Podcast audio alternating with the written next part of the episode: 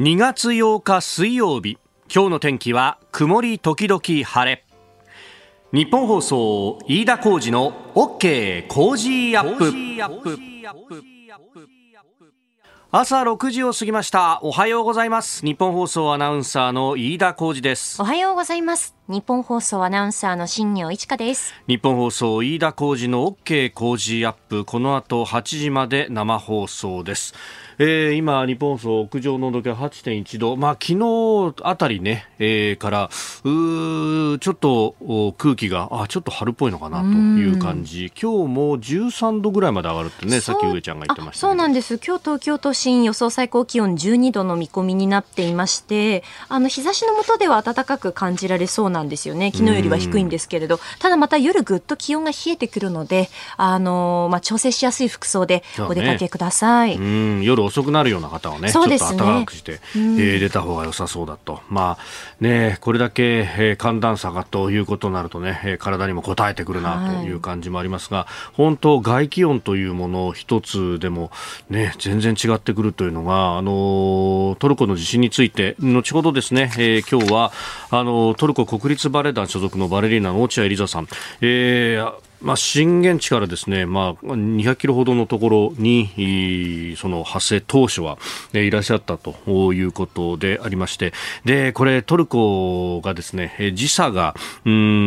5、6時間あると、6時間か、6時間。えー、ですんで、この時間で、えー、今深夜0時ということでありますので、うん、まあ、ちょっと事前に収録という形でね、えー、やらせていただきました。で、その天気についてっていうのが、まあ、なかなかそのね、現地からののリポートっていうのが、あ多くはないので、えー、実感がないんですけれども、うんかなりですね、雨や雪が降っているというようなことが言われておりまして、えー、まあ、あの、ネット上でね、あの、映像なんかを見ると、イスタンブールでも雪が降ってるんだと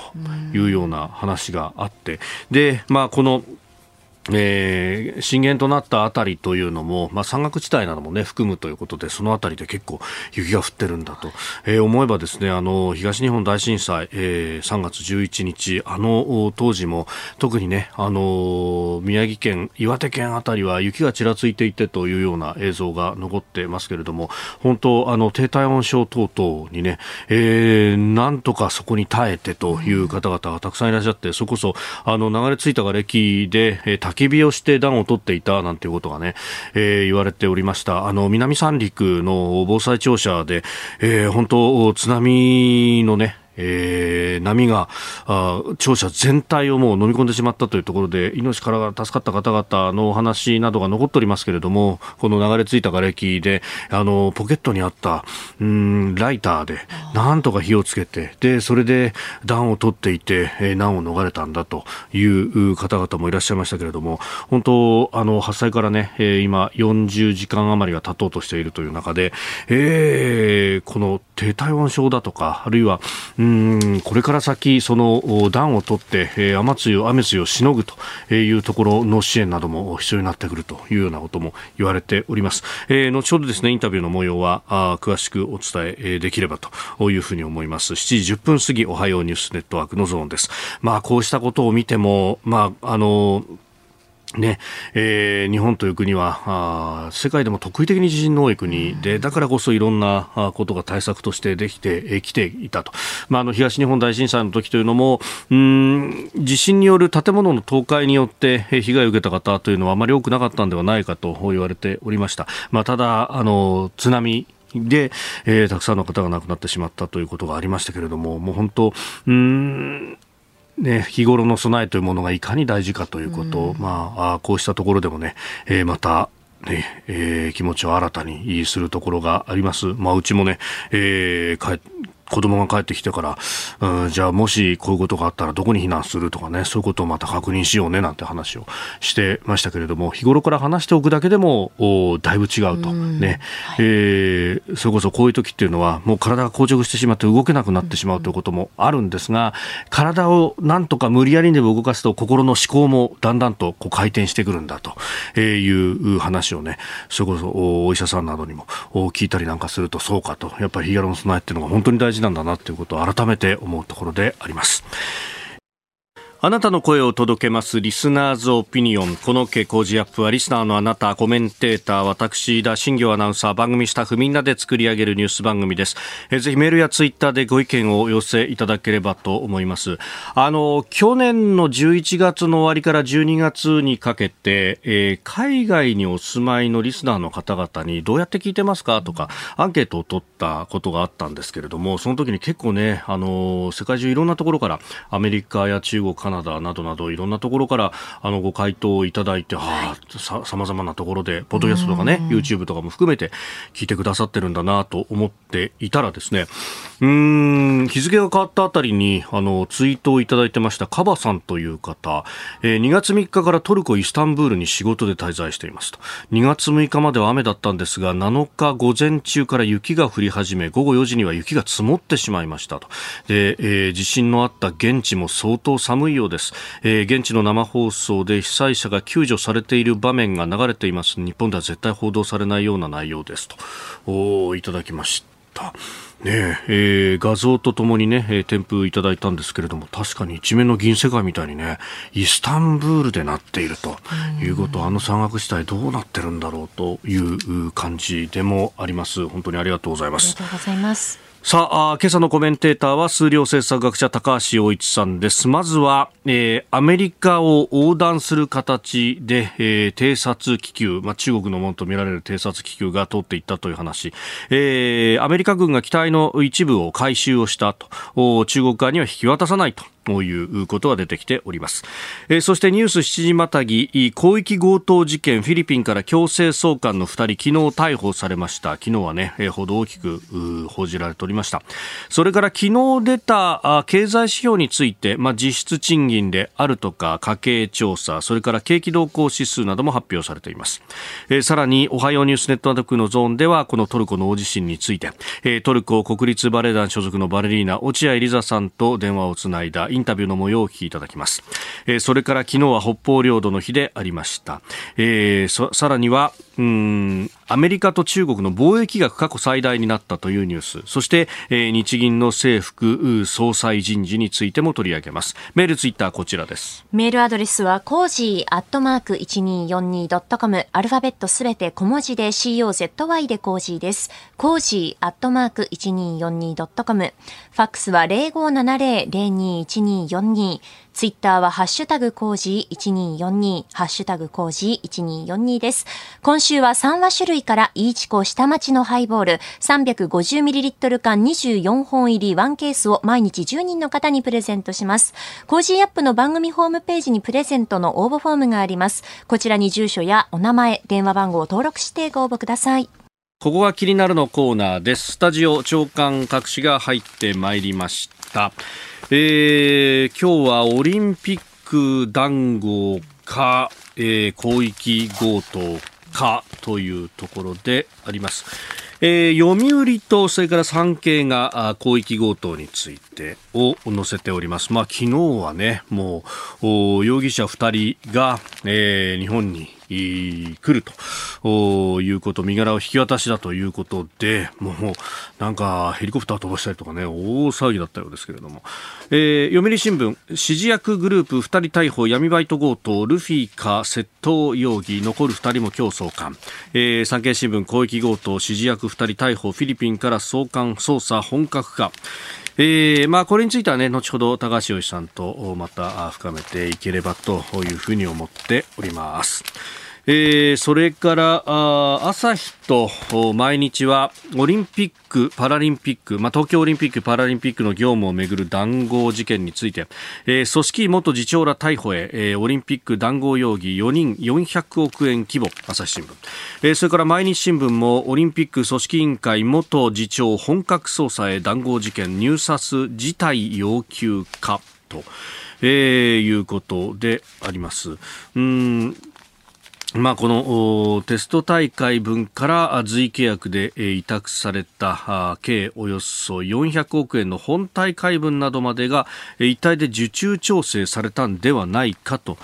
いう容疑であります。まあ、入札自体要求かというようなことまで出てくるとどうなるんだと、えー、独占禁止法違反容疑で本格的に捜査する方針を固めたということのようであります。まあ、あのこの元次長とという方は広告最大手電通から組織に出向していた職員だとか、えー、電通本体の担当者と一緒になって、まあ、この一覧表を作成していたというような、えー、かなり、ね、具体的なところまで出てきております、まあ、一方で入札不調ということになったらスケジュールがとかそういうところがあったのかどうなのか、まあ、その辺もね、えー、含めて、えー、今後明らかになるところなんだろうというふうに思うところです。えー、そして気になるニュースということで、まあ、トルコ・シリア地震について、えー、日本からも国際緊急援助隊という形で、えー、警察や消防のね、えー、方々がもうすでに、すでに先遣隊は昨日の夕方の段階で、日本時間夕方の段階で、えー、トルコに到着したという一報が入ってますし、また、えー、本隊の方もすでに出発をしたということであります。まあ、あのー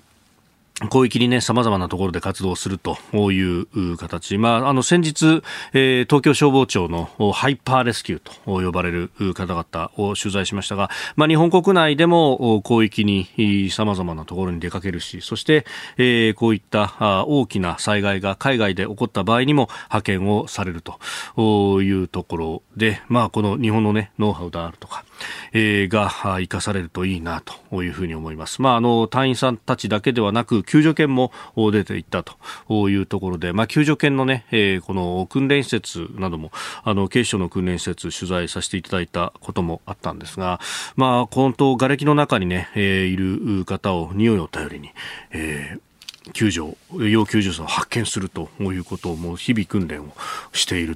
ということで、まあ、あの、すごいなと思ったのは、そのね、えー、まあ、犬、うちも飼ってるんですけれども、やっぱ外に出すと、もうね、えー、マーキングをしたりとかっていうのは当然やろうとするんですが、えー、警備犬だとかこの救助犬、仕事の間はそういうことをしないように訓練されてるというね、この辺もやっぱりすごいな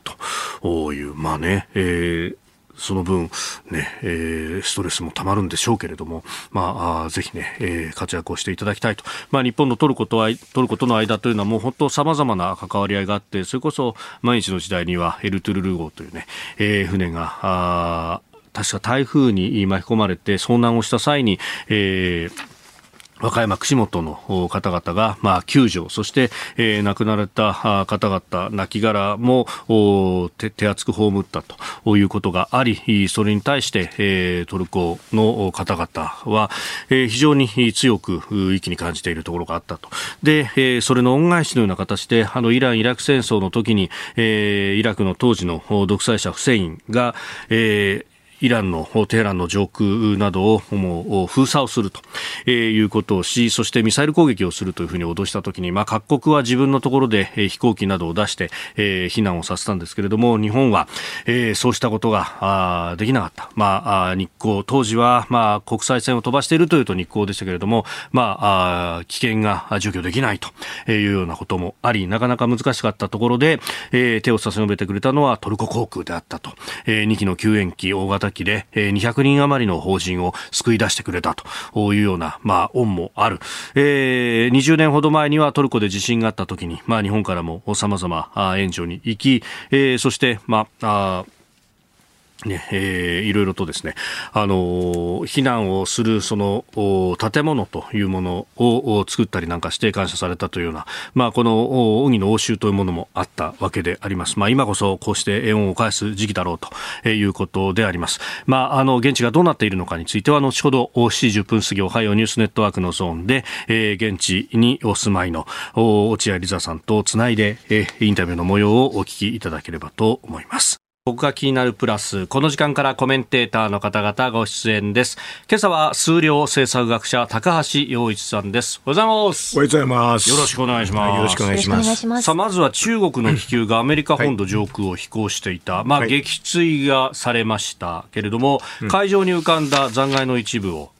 回収したんだと、ええいうことが報じられております。中国側には引き渡さないと。これだいぶ大きかったみたいですね。すごい大きいんでしょあの、なんかね、小型ジェット機並みの大きさがあったみたいな。なんか、下のやつで30メーターでしょ。えー、上を持ちと気球が大きいっていう気球本体はね。本体はね。えー、だからよく見えるんだよね。よく見えるんでね、あれ。そうですね。本当にあれね、中国としてはね、かっこいいよね。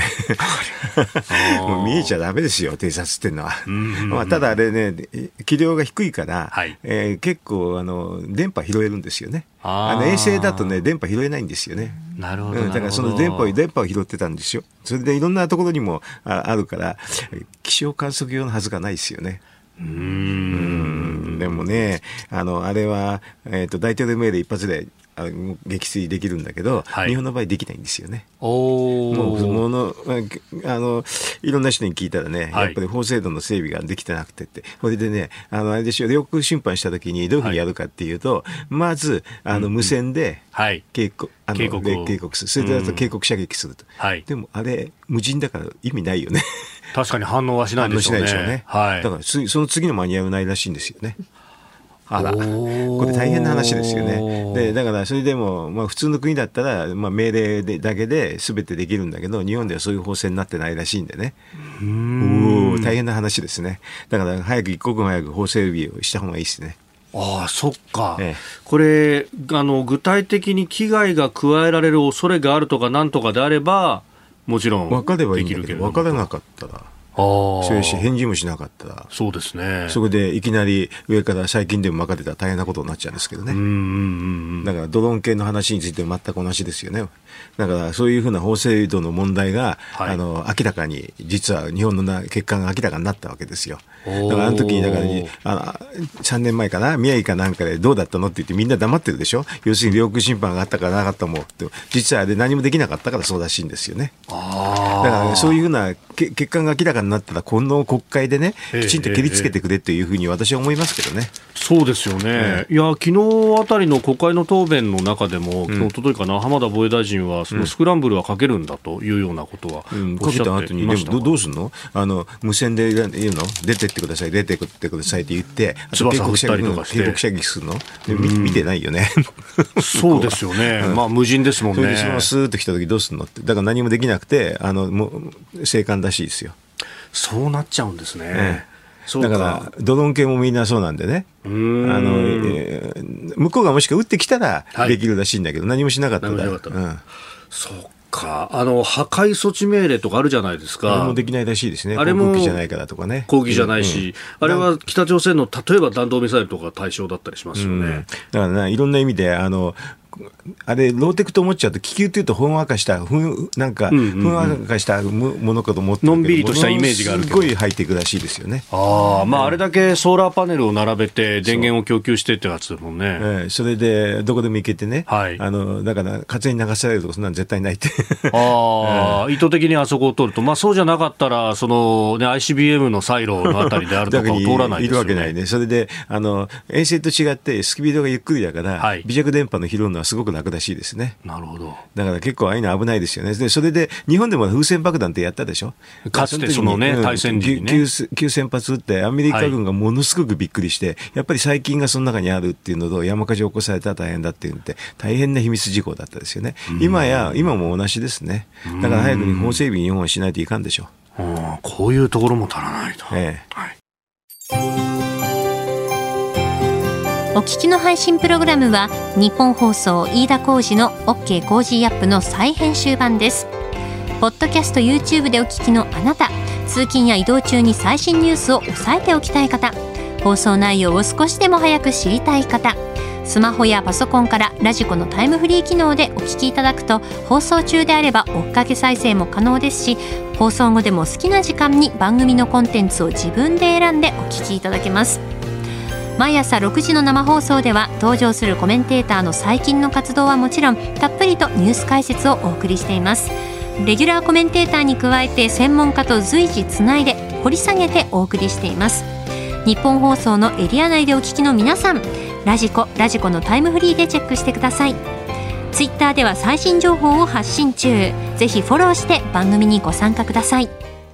あなたと一緒にニュースを考える飯田浩二の OK 工事アップ。コメンテーターの方々と7時をまたいでニュースを掘り下げてまいります。今朝は数量政策学者高橋洋一さんです。引き続きよろしくお願いします。よろしくお願いします。さあまず株と為替の値動きをお伝えしておきます7日のニューヨーク株式市場ダウ平均株価は前の日と比べ265ドル67セント高い3万4156ドル69セントで取引を終えましたハイテク銘柄中心ナスダック総合指数は226.34ポイント上がって12,113.79でした。一方、円相場ですが、1ドル131円10銭付近で取引されております。えー、パウエル FRB 議長の発言後買いが入って4営業日ぶり反発であったということであります。まあ、アメリカの経済の見通しについてというと、まあ、ね、えー、雇用は堅調でと、うん、で、インフレ率はちょっと収まりつつあると、なんか、やっぱ、底堅い感じがありますよね。そうですね。雇用だけではね、あの、まあ、経済政策として御の字なんですけどね。うん。ちょっと前まではね、この利上げによって雇用まで傷つくんじゃないかということが言われてました。うまいね、さすがにね。あの先行きのなんか予測値あの予想値っていうのが、まあ、計算できるんですけどね、はい、それが2ぐらい、インフレ率2ぐらいにななるようにやってるような感じがしましたね。あインフレ率が2%ってことですか、えー、お、うん、今がまあ6%ぐらいだというふうに言われますよね。先の方の話になると、まあ、2ぐらいに収束するような感じでやってると。おうん。まあ、そうすると、まあ、この間0.25%の利上げを行いましたけれども、うん、もう1回ぐらいやって押しすぐって感じになるんですか？分かんないですけどね、うん、もう1回やってもすごくちちっちゃいね、幅になりますね。ええでは、この時間取り上げるニュースはこちらです。広域強盗事件、フィリピンから強制送還の2人、昨日逮捕。各地で相次いだ広域強盗事件でルフィなどと名乗って犯行を指示した疑いがある4人のうち今村清人容疑者38歳と藤田聖也容疑者38歳が、えー、昨日フィリピンから強制送還され警視庁は両容疑者を特殊詐欺事件に絡む窃盗容疑で逮捕しました。まあ、特殊詐欺事件についても調べた後東京狛江の強盗殺人事件などへの関与についても本格的に解明する見通しであると。えー、そして残る2人、うん、渡辺裕樹容疑者、小島智信容疑者についても、えー、今日にも移送する方針とフィリピンのレムリア法相は明らかにしております。これ、はい、ルフィ？じゃないでしょ、まだ。うんうんね、そうです。あのー、4人帰ってこないとなかなかあれですね。誰が誰なんだっていうのもね、ね含めて。それとあとあれですよね。あの、えー、帰ってこないのが分かったら、なんていうかな、あの、ああいつのせいだってみんな言っちゃいますよね。だから4人全部一緒にやらないとね、こういうのがね。まあ、だからこそ、日本の警察は本当は4人一括で返してほしいということを強く求めてましたよね。まあでも犯人受け渡し条約がないんだけど、はい、日本とフィリピンの間に、でも援助するっていうことで、フィリピンと日本のね、あの首脳会談があるから、帰ってきちゃいますね。はい、ね、あのー、今日あたりにね、ええ。ー、もうフィリピンのマルコス大統領が来日すると、ね、来日すると。だから、じゃあ、じゃあ今まであの引き渡し条約なかったのは何だったのと私なんか思いますけどね、外交努力するとでできるんじゃないのと。うん、これね、この引き渡し条約云々に関してっていうのは、今のところ日本はアメリカとそれから韓国、ええ、2国その2つしかないっていうのは、それはだから日本が死刑制度があるからだって説明よくする人いるんですけどね、はい、でも死刑制度のある国って50あ60か国ぐらいあるんですよね。でもね、その中で私調べたんだけど、2か国なんて国ほとんどないですよね。あそうですか、ええ、例えばアメリカはもう死刑制度ありますよね。はい、ででもアメリカ70か国ぐらいやってるしね。中国もあの最近すごく数増やして50か国ぐらいはやってますよね。中国も死刑制度あるんですよ。あと要するにあのあのちょっと有名になったレバノン。レバノンってあれでしょ、はい、ゴーン氏が行って、行って、あ引き渡しあの条約がないからって。ででもレバノンは死刑制度あるんですよね。うん、うん、あるんだけど、ヨーロッパの国とは引き渡し条約結んでるんですけど、日本とは結んでないと。で、ヨーロッパの国は大体死刑制度ないんですけどね。はい、なくても結、あれで死刑制度があってもない国と結ぶことは可能ですよね。まあ、それは外交で努力じゃないですか。で、今回これが明らかになっちゃって、要するに首脳会談やるんだったら戻ってくるってことはね、戻るんでしょ？戻る戻戻すんでしょ？要するに何らかの条件が揃えば、うん、うん、まああれですよ。援助するっていうことなんでしょうけどね、えー、うん、対フィリピンに関しては。そうそうそう、うん、だからそういう、まあ、中国なんかもそういうので援助するって言っててあの条約結んでるような節もありますからね。おおなるほど、なるほど。それで、で大体あれでしょ、今回になって、あの収容所でもうやりたい放題なんでしょ、おお金も、ねうんえあの、なんていうかな、要するにお金次第でいくらでもできるんでしょ？という話がありますよね。ということは、国全体もお金次第でなんとかなるんじゃないかなと、私なんか思っちゃいますよ。うん,、うん。条約くらい出したらね。だから今度のあれですね、あの岸田さんもね、はい、条約結ぼうって言ったらいいんですよ。ああ、首脳会談の席で。そう、いきいきなり、うん、結ぼうと。うん、今回こうして手間取ったから次はスムーズにできるようにと。うん、これ一言で終わるですよ。うん。それくらいやらないとね。うん、あのまあ、国をまたいだ公式広域犯罪になっちゃいますから、ね、だって、それでみんなですよ、フィリピンは居心地いいっていうんで、そこに逃げるでしょ？うん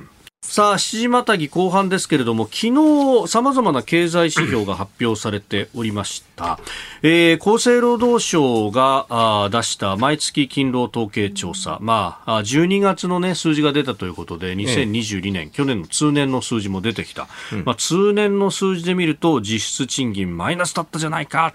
というようなそうね。これ、あの、だから、物価の変動を反映したっていうふうに言うんだけどね。はい。物価って何？ってまず聞く。私なんか聞くんだけど。物価って何？なんで反映？な、何を物価にしてるかと。はい。これ何を物価にするかによって違うんですよね。で普通普通っていうかねこれあの厚労省のやつっていうのはこれ消費者物価指数のはずですよ。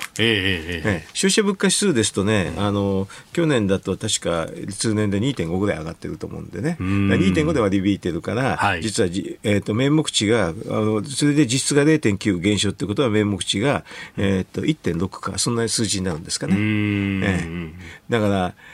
あの名目値が1.6っていうんだけど、はい、割引くものによるんだよね、おそらくね。あええ、それで2.5で割引くはそういうふうになるんだけど、はい、あのこの番組でも前言った GDP デフレだったんでしょ、はい、あれマイナスなんだよね。あれで割引くと1.6だとマイナス0.6だから、うん、そうするとそれで割引くと、えー、っと実質が1.2、いや、2.2になるとか、えー、マイナスを引くから、そうそう結局プラスになるからってことですよね。まあ、この GDP デフレーターはちょっとダメに言ってね、そうするとそれだったらね、消費デフレーターってのあるんですよ。これはあのアメリカなんかはインフレ目標に使ってる数字なんだよね。はい、それで私、まだ消費デフレーター出てないんですけどね、あの、はい、あの、10、12の、あの、GDP 速が出てないから、はい、いいじあの7期まででね、ちょこっと計算するとね、消費デフレーターはね、たその7期までだと0.9ぐらいなんだよね。7、9月期の分までで、まあ、10、12月までも推測する。大体お出しで、まあ、こうやって、こうやっても多分これ1%ちょっとでしょうね。うん,、それで割り引くと、どうなるかっていうと、はいあの、プラスになっちゃうんだよね。だからこれはね、こういう数字なわけ。はい、だから要するに、なんで割り引くかとかそういうので違うわけ。それで今、あの消費者物価で割り割り引くと輸入物価のやつがすごく課題に出ちゃうんですよね。はい。うん。あんまり不適適切じゃないですね、こういう説明はね。うん。まあ今のこのね、足元の物価上昇だと呼ばれるものは、その輸入しているものの価格、それから原材料が輸入のもので、えー、入ってくるものが上がっているっていうのは結構大きいと言われますよね。それなんですよね。で特にエネルギーとか。だから国内の景気を反反映したものではないんでね、うん、そういうのであんまり割り引いちゃいけない。だから何でも物価っていうと1個だと思い込むのは ちょっと間違いで、はい、いろいろと、私今言ったけど何種類もあるでしょ、物価は。えー、それで適切なものを選ぶってことなんだけど、あの、デフレーターの類でやってたら、そんなに悪い数字じゃないかもしれないなというふうには思いますけどね。うん。まあ、それからね、あの、2022年12月の単月だと、実は、この、あの、消費者物価指数で割り引く形の実質賃金であっても、水面下から顔を出して、プラス前年同月比0.1%だと。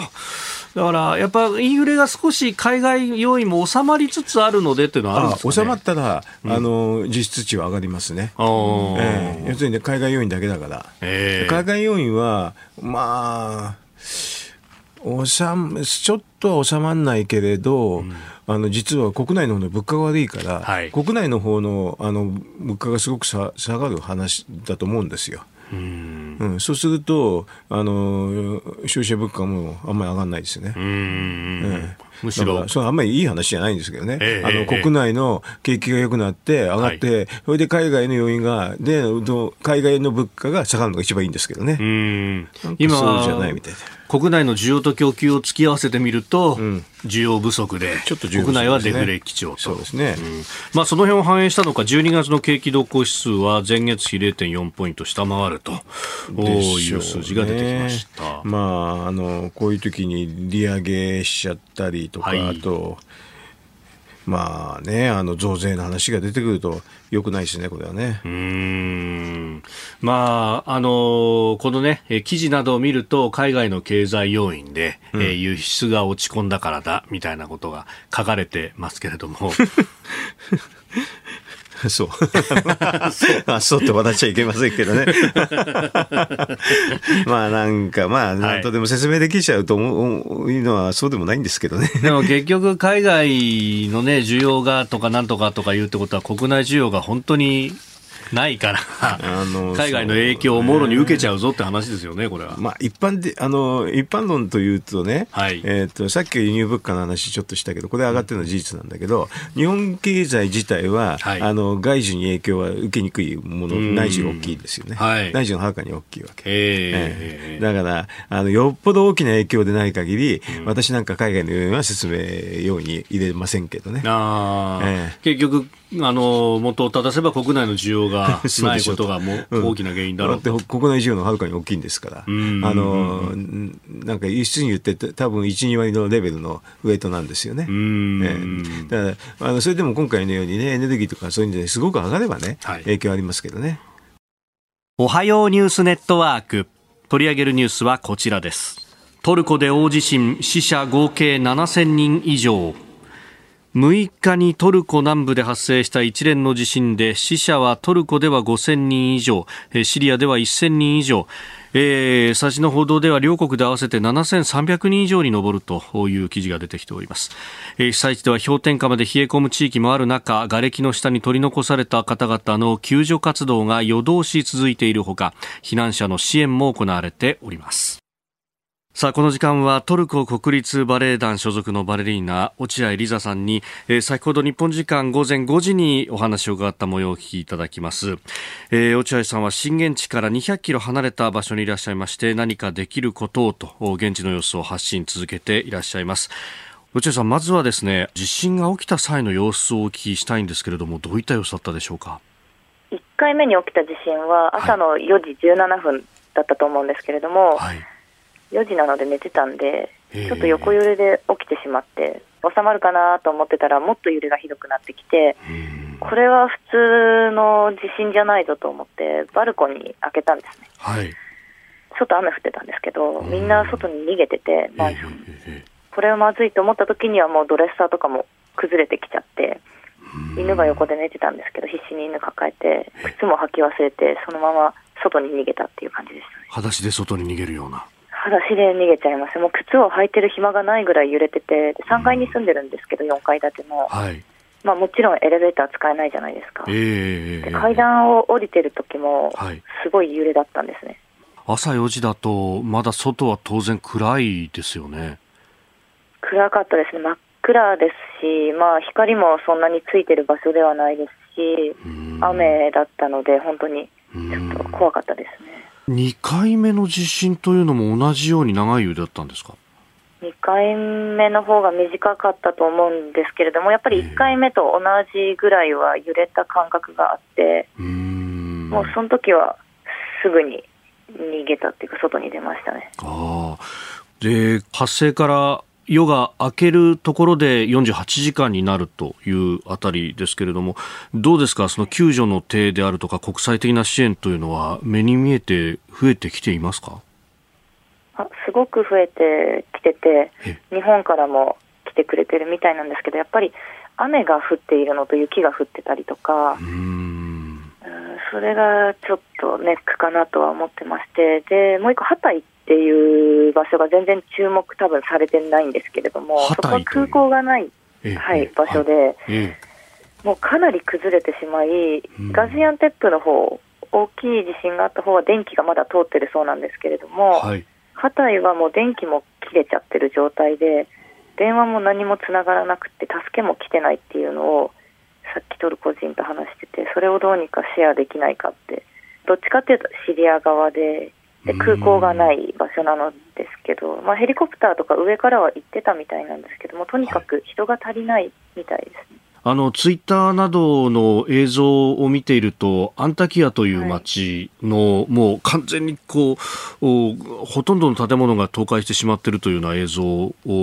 拝見したりもしたんですそうですね、なんかすごいことになってて、だけどやっぱり映像もまだ少なくって、えー、もうとにかくコネクトもコネクションもないから、どうしようもないっていう感じで。通信の環境が整ってないから出せる映像も少ないしそれゆえ支援の人たちもさほど入っていないしと。入っていなくてやっぱりその大きかったところ震源地の方に行っちゃってるっていう感じみたいですね、で道も混雑してるのか道も崩壊したりしてるから、はい、なかなかそこの場所まで行けないって。うん。これから先食べ物など飲み物、食べ物、それから住むところの支援というのもこれから必要になりますかね？必要だと思います。特に住むところは必要だと思います。とにかく寒いので、えー、なんか今までこんなに寒くなかったんですけど、2月、私の住んでるメルシンも比較的暖かいところなんですけど、はいえー、それでも今も暖房をつけてるぐらい。あ外気の気温でいうと、もう10度割ってくるぐらい、昼間でもという感じですか？昼間でも、今日はですね、そうですね、今日は8度、9度でしたね、やっぱり10度は割っちゃってますね、明日も多分最高で10いかないぐらいかなっていう感じです。はあ。そうすると、その中で外で一夜を明かすというのは、本当に生命の危機すら覚えるというところですね。そう思います。特に小さい子供とかお年寄りの方とかはすごく心配です、ね、うんそうすると、まあ、あの今、がれきの、ね、下で救助を待ってらっしゃる方をまず助けるというのも必要ですけれども、これ、大きな避難用のテントを作るであるとか、そういうこうある意味の避難キャンプ的なものをこれ、この先は作っていかないといけないですよね。そうですね。私、オペラハウスで働いてるんですけれども、はい、オペラハウスも一応、その開放して、今までレッスンしてた場所を、その被災の方が入れるようにはしてるのと、あと Universityとか大学もテニスコートを開いてたりとか、テニスコートをそのテント張るようにしてたりとか、結構、ここに逃げてくださいとか、あそこに行けますよっていうエリアは一応ありますね。この辺はまだまあ、ハタイとかはちょっともうそれどころじゃないと思うんですけど。なるほど。そうすると、まあ、人、物、これから先の支援というのは相当必要になってきますね。かなり必要だと思います。なんかお金は結構出てるんですけれども、見るんですけど、ツイッターとかでも、えー、お金って今あっても使えない状態じゃないですか、復興の時はお金必要だと思うんですけど、今すぐお金もらっても、多分使えないんで、やっぱり物の方が必要なのかなっていうのはすごく感じてますね。うん。各国支援の手を挙げてというところですけれども、やっぱりヨーロッパの国々とかから入ってくるのが多いですか？ロシアが結構早くて、アゼルバイジャン、ジョージア、そうですね、まあ、いろんもう結構いろんなところから来てると思います。こういう時ロシアも早くに入ってくるんですね。そうですなんかウクライナもさっき出てきて、え、ウクライナってウクライナも大変なんじゃないのと、私もちょっとえって二度見したんですけれども、やっぱりウクライナからも入ってるみたいです、あとはカザフスタンも入ってるっていうのも聞きました、まあ、すごいたくさんの国が助けには来てるとは思います、近いからですよね、多分ね。やっぱ日本は遠いし、まあ、台湾からも来てるとは思うんですけど、やっぱりなんだかんだ遠くて時間がかかっちゃうから、なるべく近いところはすぐに来てくれたんじゃないかなとは思います。なるほど。あの落合さん、ご自身はお住まいになっていたところから離れて、今は避難生活という形ですか？えーと、私は家にちょっといない方がいいって言われて、やっぱり耐震構造わかんないし、隣のビルとかも古いのでって言われたんで、同僚と一緒にホテルのちょっと離れたところ、海からも離れたところに、自分家より離れたところに行って、ホテルにステイしてたんですけど、部屋にいないでって言われて、余震がひどすぎて、昨日は。結局、寝ずにロビーにみんなで集まって、一夜を明かしたっていう感じだったんですけど、もう疲れちゃって、それ自体に。私はもう帰りたいなと思ったんですけど、はい、帰るにも掃除をしないと帰れなくて、ドレッサーとかが落ちちゃってて、ガラスとか危なかったんで。えー、でも、今度は水が出ないけどって言われて、家で。ええー、と思って。で、水が出るまで待って、はい、やっとさっき帰ってきたっていう感じですね。あいや、本当大変な中、そして深夜にすいません、どうもありがとうございます。いえ、ありがとうございます。あの、また引き続き、え、あの、日本でも報じていきたいと思いますんで、え。よろしくお願いします。はい、すいません。どうもありがとうございました。えー、トルコ国立バレエ団所属のバレリーナ落合リザさんに伺いました。あの落合さん、えー、ツイッターなどでね積極的に情報発信していらっしゃいますが先ほどあったあのお金よりも今は物がという話ですけれども、うん、トルコのあのオンライン e コマースのトレンディオールという会社を紹介されていますね、うん、えー、ここでも必要なものを選んで買うと被災したエリアに送られるというような、えー、ことを今、まあ、おそらく緊急にだと思いますけれども、うん、そうした、まあ、e コマースサイトでやっているというようなことであります。まあ、これちょっとこれだけの、ね、規模になってくると国際的な援助っていうのも重要になってきますね。そうですね。ロシアはすぐの。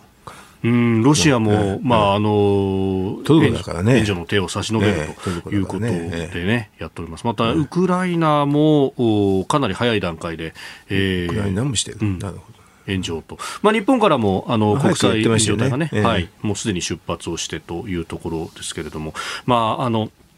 現地の早朝、日本時間だと月曜日の朝10時過ぎだったということでありますんで、ま、もなく発災から48時間と、うん、まあ、72時間がね、一つの区切りだということを、うん、まあ、あ人命救助に関しては言われるところですんで、まあ、今、まさに、現地必死の作業が続いていると。夜通しで、えー、救命救助活動が続いているというところのようであります。えーまああのこれね、シリアとの国境に近いところだということで、うん、その人道支援なども、えー、国連、えー、などが、えー、訴えているというところ、まあ、その辺もね、国際的な支援の輪というものが注目されます。それではここで日本放送からのお知らせです。来週2月13日からの1週間、コージーは特別企画です。題して、増税少子化ウクライナ、コージーダブルコメンテーターウィーク。日々のご愛聴誠にありがとうございます。ありがとうございます。さあ、あなたの力を拝借したい魂の一週間が再びやってまいります。今回もコメンテーターが毎日お二人ダブルで生登場です。2月13日月曜日は須田慎一郎さんと宮崎哲也さん。14日火曜日は高橋洋一さんと防衛研究所高橋杉雄さん。高橋さんよろしくお願いします。あそうだったんですね。ちょっと待ってください。そうだったんですよ。で、来週火曜日ですからね。そうそうそう。水曜日じゃなくて、わかりま火曜日ですからね。火曜日です。わかりました。そうそうそう。えそしてね、防衛研究所の高橋さんとということで、ダブル高橋。私も結構防衛オタクだから。ねあの、いろいろ聞いていきましょう。ね。ウクライナの話もそうだし、この間の気球の話とかもね、まさにね。ええ。そして15日水曜日は佐々木俊直さんともうお一人。佐々木さんとのコンビは後日発表となります。どうぞお楽しみに。16日木曜日は野村修也さんと飯田康之さん。そして最終日17日金曜日は筑波大学教授東野敦子さんと峰村健二さん。国内の政治経済増税少子化問題から東アジア、さらにはウクライナ情勢まで様々なニュースと向き合っていく一週間です。えさらに6時40分過ぎからの黒木ひとみさんの朝ナビにははゲストとして作詞家、プロデューサー、オールナイトニッポン55時間スペシャルエグゼクティブプロデューサーの秋元康さんが毎日登場です。うん、えその他の詳しい情報につきましては、またこの番組の中でお伝えしていきます。はい、来週2月13日からは、ラジオ界の決戦の1週間です。うん、お知り合いご近所の皆様にも何卒何卒お伝えください。朝のラジオのニュース番組は、飯田浩二の OK 工事アップ、平日朝6時から、平日朝6時から、平日朝6時から、日本放送で生放送でやっております。どうぞよろしくお願いします。続いて、教えてニュースキーワードです。米中貿易額過去最大。アメリカ商務省が発表した2022年の貿易統計によりますと対中国の輸出入を合計した貿易額は日本円にしておよそ91兆円で最も多かった2018年を上回って過去最大を記録しました。えーアメリカはおもちゃなどの日用品、そして中国は大豆など食品関連で輸入が増えているということ。まあ、あのロ、ローテクね。いずれもローテク。ローテクは別に構わないんでしょう。ええええまあ、その辺はもう切り分けてという。えー、全然違うんでね。だから、あの、先端的なのとか、はい、まあ、あの、軍事関連とかいうのはもう一切ダメ。うんだからコンピューターとかああいうのはまだダメでしょうけどね。まあ、さすがおもちゃはね、構わないでしょう。まあ、あの去年の10月に半導体についてもね、ええ。えー、また一層厳しくなって、まあ、製造装置等々も含めて、えー、中国に提供するのはだめだと、ねうん、これは日本も、あるいはオランダも。そうそう。あの半導体ってよくあの台湾と韓国って言われるんでしょ、はい、でも本当は半導体の製造装置の方が重要なんですよね。で、その製造装置っていうのは日本とオランダとアメリカで、はい、あの上位5社でシェア8割、ね、世界シェア8割を占める。えだから、もうそれは、そこの3つが合致しやると、もう、あの、まあ、韓国も大変になるし、はい、もうみんな大変なんですよで、韓国っていうのはどどっちにつくかよくわかんないですからね。はっきり言うと。うん、だからやっぱり製造装置のところでオランダの方が西側なんでね、そっちを抑えるってことじゃないですか。あええまあ、あのこの間の、ね、岸田さんとの日米首脳会談でもこの話になり、うん、でその後直後にオランダのルッテ首相もホワイトハウスに行って、ね、同じようにネジを巻かれていらっしゃるらしい、ね、ネジ巻かれてるんですよ、本当、オランダの方はちょっと困っちゃったって感じだと思うけどね。あえー、まあ、ヨーロッパ全体インフレも上がるし、えー、産業でも、もうここはしょうがないなって思ってんじゃないの？うん、でも半導体の製造装置のところ押さえちゃって、あれ、製造装置ってなぜ日本が入ってるかっていうと、基本的にカメラなんですよね。はい、あ、カメラなんですね。ガシャって画像で撮るでしょ。それと似てるから。うん、だから日本があの昔の工学機械の、はい、なんか、なんていうかな、その技術っていうのでね、えー、まあ、まあ、関与してるんですけどね。だからなかなかあれですよね、日本とオランダっていうのは、えこんなとこでこんなのやってんのって、製造装置なんて普通わかんないですよね。でも製造装置がなかったら半導体作れないんですよね。だからやっぱりそこが根っこになってて、ああれですよね。だから中国なんかはどんどん新しい製造装置は無理になってるから古いのばっかりでしょ？製造装置を仮に輸出してもらっても。なかなか半導体を作るのも難しいですね。だから CPU とかそういうので新しいの作ろうとものすごい頑張ってるんだけど、はい、ものすごい古い古いやつしか作れませんね。お、えー、やっぱそこのところっていうのは今までの投資の蓄積みたいなものがありますね。なんか中国の方があのリリバースエンジニアリングってねちょっと分解してやるってっていうのでいろいろ調べてるんだけど、私が家でパソコンで使ってるようなレベルの話を やってるからなかなかあれ先端までいかないですね。うん、まあ逆にアメリカとしてはうちの陣営でここを押さえとけばと。そうでしょう。うんやっぱり今の、ね、戦争って情報戦もそうだけど、はい、非常に半導体が、ね、重要ですからね、特に CPU とかそういうとかね。うんまあ、弾道の計算にしろ、何にしろ。すべ、てについてね。うん。まあ、あということは過去最大ということになってもこれが米中がじゃあ再び仲良くとかそういうような話中身を見たら全く違うでしょ、うん、要するに、えーと、航空機関連とかそういうのを見れば全く違って、ね、はい、本当にあれですよね。どうでもいいものだけ取引してるって感じ、うん、なるほど。続いてここだけニューススクープアップです。この時間最後のニュースをスクープアップ政府・日銀の政府総裁案を来週国会に提示へ。ロイター通信は昨日4月8日に任期満了となる日銀の黒田晴彦総裁の後任人事案について政府が2人の副総裁候補とともに来週国会に提示する方向で調整していると伝えました。日銀の政府総裁人事は衆参両院の同意が必要な人事案件で政府は当初他の複数の機関の国会同意人事案と同時に2月10日を軸に提示する方向で調整しておりました。まあこれ今週頭に日経が、えー、雨宮副総裁だと、えー、雨宮副総裁だと、うん、書いて、うん、まあこれがまあハレーションを生んでいると。はあ、なんか、ずっと昔になんかリークしてっていうのありましたよね。はい、だから国会なんか全然もう無視したっていうかね、関係なくてね。ね昔はそうでしたよね。ありました、ね、でもあれですね、民主党の時ぐらいだったかな、そのくらいからこの国会同意人事については、もう大、ね、絶対にリークさせないようにってやってて。あのね、衆さんがねじれていた頃に、ええー、ね、あの、総裁人事がリークされて新聞に載ったら、こんなリークされた人事は承服できないと言って。言ってたです時が懐かしいってくらいに、すごい古いタイプの人事ですね。はい、でもその後にあれですね、安倍政権の時も全然漏れてませんけどね。あのね、この、まあ、審議員も含めて日銀のこのボードメンバーはあ同意人事となりますけれども、うん、ここは漏れずに、もう提示の段階でこの人か！っていう。そう。だそれこそねあの番組にもたまに登場していただく片岡剛志さんの人事の時なんかも、うん、もう絶対漏らさない。だってすごく限られた人間しかやらない。ええーうん、え。ー、限られた人間しかやらないから漏れないですよこれね、あの、6日のこの日経の記事は、えー、複数の政府与党関係者がと。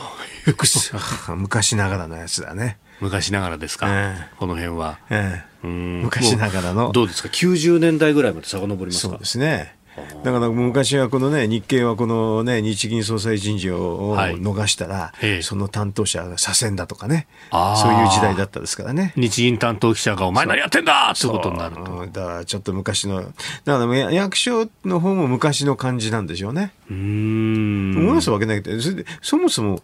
複数じゃないんだけどね、これは。やる人があそもそも携わる人が複数は複数ですよ、ええええ、まあ、ずばり言うと、ね、総理と官房長官とだけですよ。ええ、ああそのぐらい複数うん、複数と言っても。あのそそこが誰かに一人に指示するって、それで終わっちゃいです。うんなるほど。これね、まあ、そのぐらいのトップシークレットのものも漏れると。うん、そう。総理官房長官しか基本的に知らない。だからそれから、あの、まあ、官房長官は、まあ、誰かに指示するのは指示しますわね。まあ、自分が全部事務やれるわけないからね。うん、しかも国会への提示も必要になってくると、その段取りとかも必要になってくる、だからそれはもうそこは漏れないでしょ。あと総理の方だって回すわけないしね。あうん、まあ、基本的にもこれは一般論ですけれども、うん、まあ、人事って漏れた瞬間に潰されるって言われますよね。ねわざと漏らしてるという人もいるしね。あそうか、そういうテクニックですか？テクニックあればね。でもこれ複数っていうとおかしいなやり方が違うのかなってあ今までと少なくとも少なくとも私、安倍菅のやつは知ってるんだけど、はい、あのやり方はね、安倍菅政権、あのね、やつは、やり方が違うのかなって、うん、ああ。安倍さんが総理でいて、官房長官菅さんでっていう時は、こういうものは全く漏れなかったですか？まあ、漏れなかったですよね。報じられなかったですもんね。うん、だって、あの、えっ、ー、と、漏らす人には、いか、言ってないもん。うんでももも漏らしたらすぐ分かるっていうそういうレベルの話です。そのくらいしかかあの関係者はいなかった。うんうんまあこれね、あのー、雨宮さんはもともとなんか誇示してるみたいな話がね、いろんなところからそこも不思議だよね。普通は一切表に出ない。まああのね、火のない時に煙が立たないかもしれないんだけど、彼ね、ずっとね、あの公式の場で一回もずっとここ1年ぐらい喋ってないんですよね。ああ、うん、副総裁っていうとね、あの結構こう、講演をしたりとかがあったりして。ほとんどしてないんで。あ、そうなんですね。だからそれで、もうこうそうじゃないかってみんな言ってた。なあそういうところを見ると、うん、確かにあの同じ副総裁でも若田部副総裁はあの先日もね、えー、地方で講演をされていました雨宮さんは全くやってないか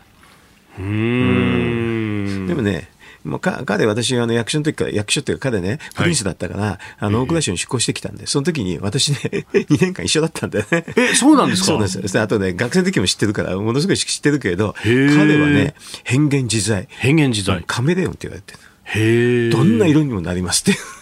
上に上次第で。だから要するに時の総理次第でっていうことですけどね。あ。うん、まあね、あの、それこそ経歴を見ると、うん、まあ、あの、企画部門が長くと。言われていて、ねええ、でその中には、まあ、あ金融緩和には後ろ向きだった白川総裁体制の時も、企画局長だとか、その時にはあの主読行って、で今度は功読なって、うん、カメレオンですか 白川総裁から黒田総裁へと。うんうん。これでまた新しいあ今度は自分が総裁になるとまああれで時の政権の色に染まるでしょう。うん。はっきり言ってますから。うん。はっきり言ってる、私には言ってて俺は俺はどんな色でも大丈夫だって。そういう感じの人ですよ。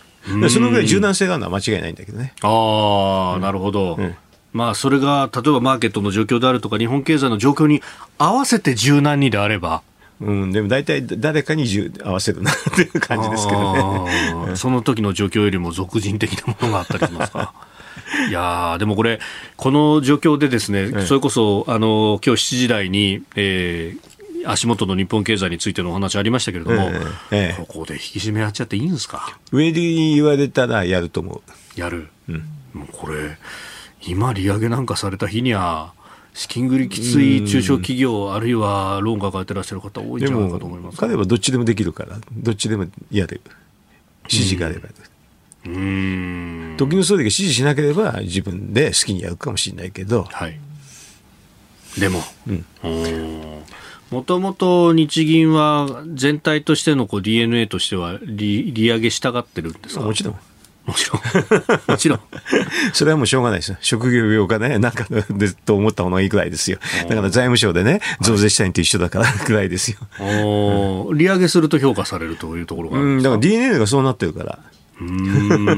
まあもともとね、インフレに対してこれを抑えなきゃっていう、こう、マインドが強いという話は。だから、ね、インフレ率をなんで見た見るかって、私なんか思いますけどね。あまあ、消費者物価で見たら抑えたくなるんだけど、例えば GDP デフレーターで見たら抑えたくなくなるんだけどね。うん、どっちで見るのどころじゃないぞと、うん、どっちで見るのかなと思いますけどね。あなたと一緒に作る朝のニュース番組、飯田浩二の OK コージーアップ。日本放送の放送エリア外でお聞きのあなたそして海外でお聞きのあなた。今朝もポッドキャスト YouTube でご愛聴いただきましてありがとうございました。飯田浩二の OK コージーアップ。東京有楽町日本放送で月曜日から金曜日朝6時から8時まで生放送でお送りしています。番組ホームページでは登場いただくコメンテーターのラインナップや放送内容の原稿化された記事など情報盛りだくさんです。また公式ツイッターでは平日は毎日最新情報を配信中。ぜひチェックしてみてください。そしてもう一つ飯田浩二アナウンサーが「夕刊富士」で毎週火曜日に連載中。飯田浩二の「そこまで言うか」こちらもぜひご覧になってください。忙しい朝そして移動中ニュースを少し深く知りたい時。ぜひ AM、FM、ラジコはもちろん日本放送のポッドキャスト YouTube でお楽しみください。